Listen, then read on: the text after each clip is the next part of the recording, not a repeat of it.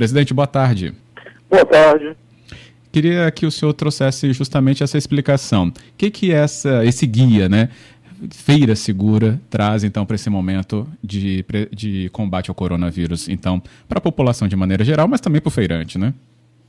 É, veja bem, é, é uma medida necessária, é, foi conseguido que o Ministério da Agricultura inserisse, como não podia deixar de ser, a alimentação como item essencial, e aí tem que dar provimento para que os feirantes, sejam eles apenas comerciantes, e muitos são pequenos produtores rurais, tivessem fluidez e acesso com segurança para os consumidores realizarem suas compras. Então, todas as orientações é, orient, é, é, emanadas do, da Organização Mundial da Saúde foram é, observadas e o Estado que implantou essa feira, que serviu de base para esse trabalho, foi o Estado de Goiás, aonde que o, a, a, tradição das feiras convencionais é, tão, foram aperfeiçoadas e também se acrescentou a questão do drive-thru.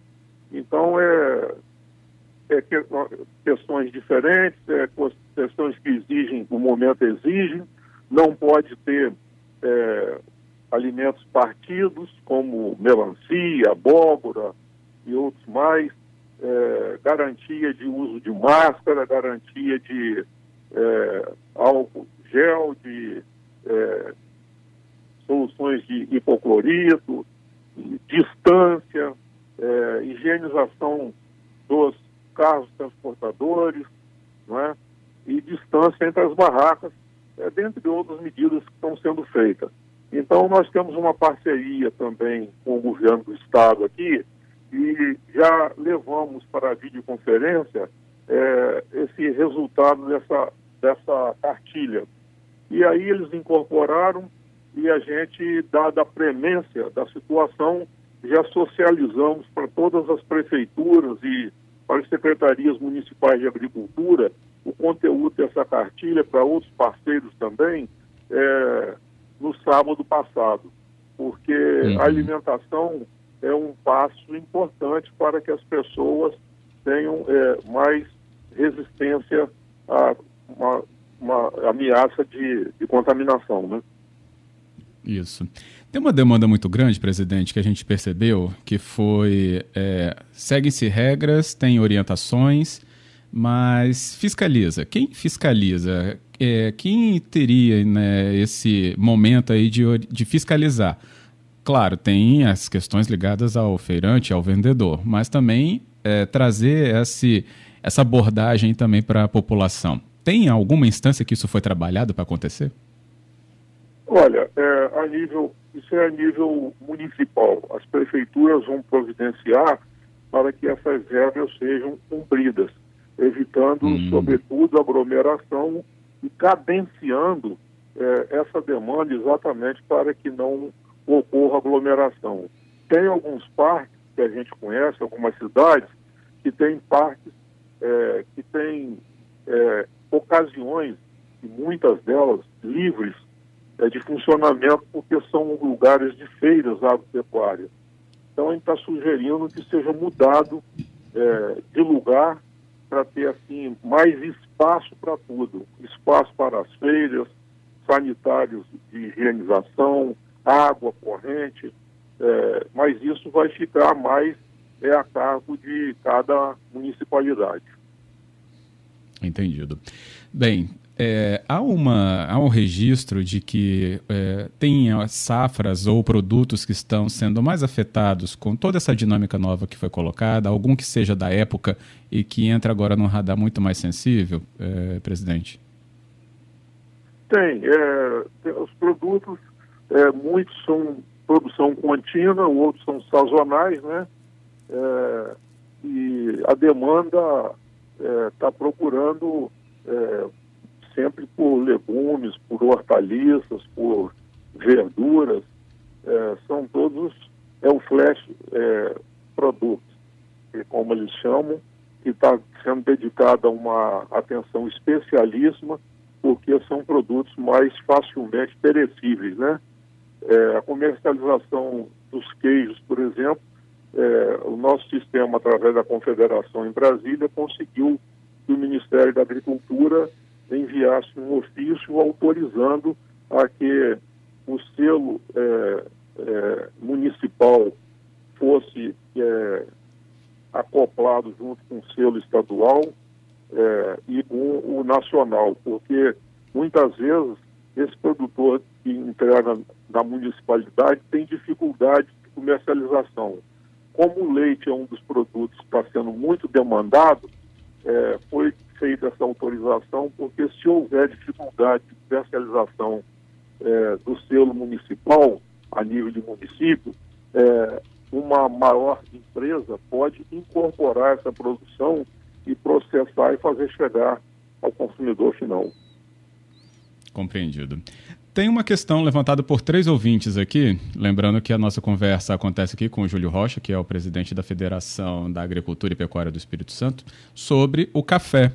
O momento do café, colheita, presidente, tem alguma questão que esteja aí mais sensível sobre isso?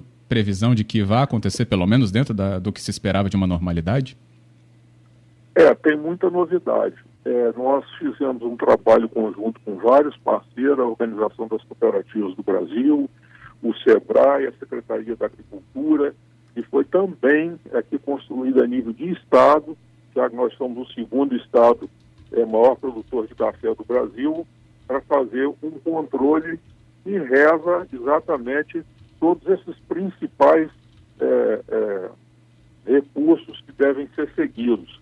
A falta de aglomeração, o distanciamento, os alojamentos, se evitar que é, é, talheres e outros é, é, é, fornecimento de água, aquelas garrafas térmicas, seja de uso individual, os talheres não sejam usados é, por mais de uma pessoa, uhum. de preferência descartável, os alojamentos sigam as orientações da, do Ministério do Trabalho resguardando as distâncias, enfim, é, tenham é, cuidado para estar tá orientando diariamente aos trabalhadores, na, que aqui vem muitos trabalhadores de fora, a maioria, dos estados vizinhos e do Nordeste.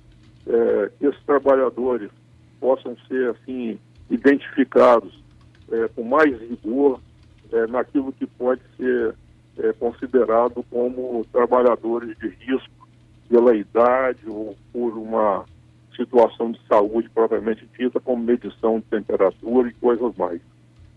Uhum. Isso para deixar o nível da colheita né, no seu volume é, do que se espera, então, para o Espírito Santo. Isso tem Sim. um número de quanto seria a safra? Olha, você diz assim da, da, da produção de café? Isso a produção de café esse ano está se esperando uma produção é, recorde, porque no, na variedade arábica é o ano de maior produção, tem a bianualidade. Um ano uma safra produz menos, a outra produz mais. É, deve dar em torno de 14 milhões de sacas, sendo é, três quartos de conilon e um quarto da variedade arábica. E esses trabalhadores é, essa, só o café emprega mais do que todas as grandes empresas do, do Estado e com o poder público, os executivos somados. São, a, passa um pouco de 350 mil pessoas envolvidas. Uhum. O que se espera é que tenha manutenção desse número, né? Sim, é, e a, a colheita, ela está sendo trabalhada também com uma ideia que ela está conspirando a favor do controle da situação, é que a maturação dessa colheita ela vai atrasar uns dias. Então, hum. esse atraso favorece a que as precauções necessárias sejam tomadas. Entendido. Nosso tempo se esgota. Agradeço muito viu, a explicação que o senhor trouxe aqui para a gente, presidente, na tarde da CBN. Valeu, um grande abraço, bom trabalho. Obrigado, também agradeço.